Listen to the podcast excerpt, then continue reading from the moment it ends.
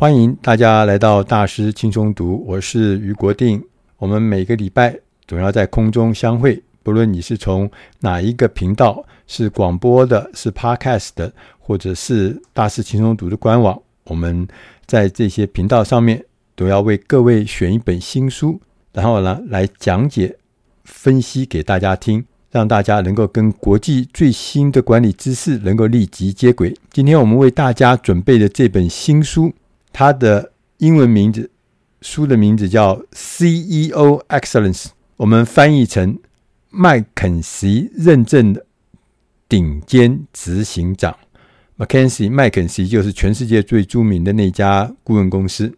这本书还有一个中文的副标题，叫《超越》。杰出的六大领导心法这本书受到很多很多的单位的推荐，呃，包含《纽约时报》、包含《华尔街日报》，它也进入他们的排行榜的畅销书，它也得到呃世界最大的数一数二的这个黑石集团，这是一个很大的创投集团，它的共同创办人 Stephen Swartzman 他们的共同的推荐。这本书的作者是由三位 McKinsey 的。高级合伙人卡洛琳·杜沃、跟斯考特·凯勒、跟维克拉姆·哈姆特拉，他们三位呢，高级的合伙人。呃，大家知道这个麦肯锡高级合伙人，就等于是他们最资深的高阶的这个合作伙伴。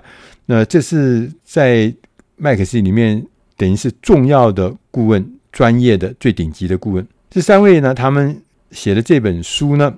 一开始就告诉我们一个统计数字，他说啊，根据 Fortune 财富五百大企业中百分之三十的百分之三十的 CEO 啊，他的任期都不到三年，有五位的这个每五位的执行长中，更有两位是被大家看衰的，认为啊，他在未来的十八个月会失败。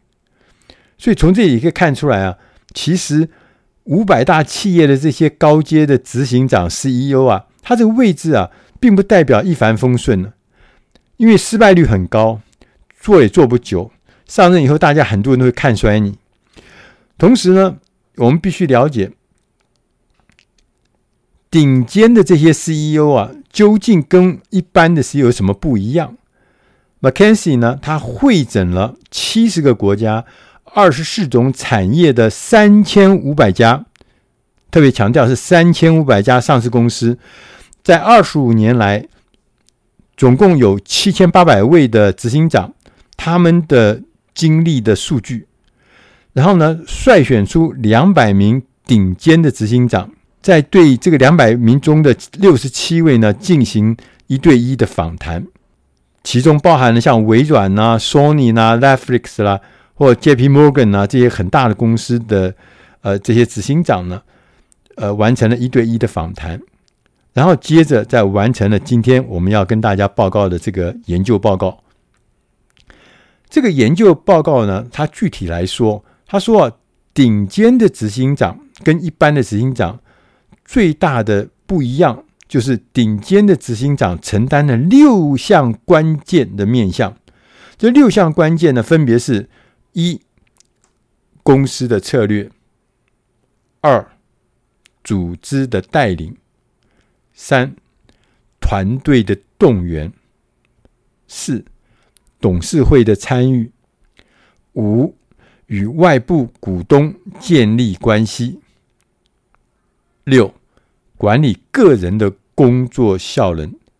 如果你是一个高阶主管的话，或者你想要变高阶主管的话，我刚讲的这六件事情，你可以想想看，你做了哪些或漏了哪一些，哪些做得好，哪些做的还不足。那我们看一看，我们所谓的顶尖执行长呢，跟一般执行长他们怎么来做这六件事情。第一，公司的策略要确定公司的方向，心态上要大胆，要大胆哦，不是要谨慎，要。大胆，他们运用愿景啊，以有力的方式重新的架构胜利的意义。什么叫做胜利？什么叫做我们的成功？他重新的用愿景来架构。他举了例，他说，譬如说 Netflix 这个创办人兼他们的执行长啊，Husting，他不想要把这个 Netflix 变成一个更大的百视达，就是 C DVD 出租公司啦。也不希望我们 Netflix 啊，只是一个美国最大的 DVD 公司。他想要创建的是一个全球娱乐经销公司，为全世界的电影制作人跟制片厂提供一个很独特的管道。就你做好的，不管是电影，不管是影集，不管是电视影集，我都变成你一个很特殊的管道，可以接触到全世界各式各样的这个消费者跟观众，基于这样子一个更宽阔的愿景啊，Netflix 啊提供了一个策略的行动，就是将它所有的资源、将它所有的筹码压在影音串流跟云端上面。这跟百视达，这跟其他的电影制片厂或发行公司是不一样的。通常 CEO 呢，很早就会运用。策略来做出大动作，因为他们知道这些大动作会让员工受到激励。譬如说，在二零一四年的时候，微软当时的执行长纳德拉，纳德拉呢，他将微软的使命从成为每一张桌子上的电脑，这是原来微软上的这个使命，重新规划成为。赋予每一个人跟每一个组织更强大的能力，实现更多的成就。本来是桌子上的电脑，现在变成每一个人跟每一个组织更大的能力，更多的成就，这是很大的变化。接着，他们就微软就推动了一系列的大型的计划。最后呢，我们可以看到微软的收入、营业额暴增百分之六十。同时，他也讲，这些 CEO 厉害的 CEO、顶尖的 CEO 很擅长调度资源，不会受到传统的束缚。有的时候，他们甚至把自己呢表现得像是一个局外人，从局外人的眼光来看待问题跟挑战。譬如说，他举了一个例子，他说，在一九八五年的时候，Intel 就大家知道那个做晶片那个 Intel，Intel 呢。在一九八五年的年中的时候呢，他们一直很困扰一件事情，就是我们要不要退出记忆体市场？这个事情呢，他们已经仓皇失措了一年了，想了一年，但是一直都拿不定主意。当时，Intel 的这个总裁格洛夫就问他的执行长高登摩尔说：“如果我们两个人下台，董事会找一个新的执行长来。”你觉得这个新执行长会怎么做这件事情？摩尔马上就回答，他说他会带领公司退出记忆体市场。格罗夫就说：“那为什么我们两个人不走出去想个清楚，然后再回来自己来做这件事情？不要等到新的被换掉以后，新的执行长再来做，我们现在就可以做啊。”后来他们就做了这样的决定。他们将重心移往微处理器，在往后的数十年呢，成为这个 Intel 这个巨大成就的基础，就是他们改去做微处理机。第二个事情呢是组织带领，它会促使大家同心协力，要保持坚定的心态来处理软性的议题。顶尖的 CEO 会找到一件事情。并且呢，积极的将这件事情发展成为公司的文化。他举了一个例子，这本书举了一个例子，说美国铝业阿鲁米做铝业的美国铝业公司的执行长呢，在一九八七年上任的时候呢，宣布说，我们今后我们公司最重要、最专注的是公安，就是安全了哈，公安。大家都很吓一跳，哎，你这不是生产那个铝的吗？怎么会是公安呢？就开始很震惊，尤其是一些这个股市的分析师。然后呢，甚至这些分析师呢就开始打电话说：“哎呀，这个美国铝业可能有问题，怎么把自己最专注的事情列为公共工业安全，就是生产的安全、工厂的安全，要把这个股票卖掉？但是事实上，美国旅业把这个公安这件事情变成他们最重要的文化。”甚至说是变成一个核心的习惯，不但这个为他们带来新的文化，同时表现上面也让他们的获利哈，在一年之内就创下了历史新高。到这个他十十二年，他一九八七年上任，他到两千年十三年前，十三年后他退休的时候，他的净年收入已经成长了百分之五百。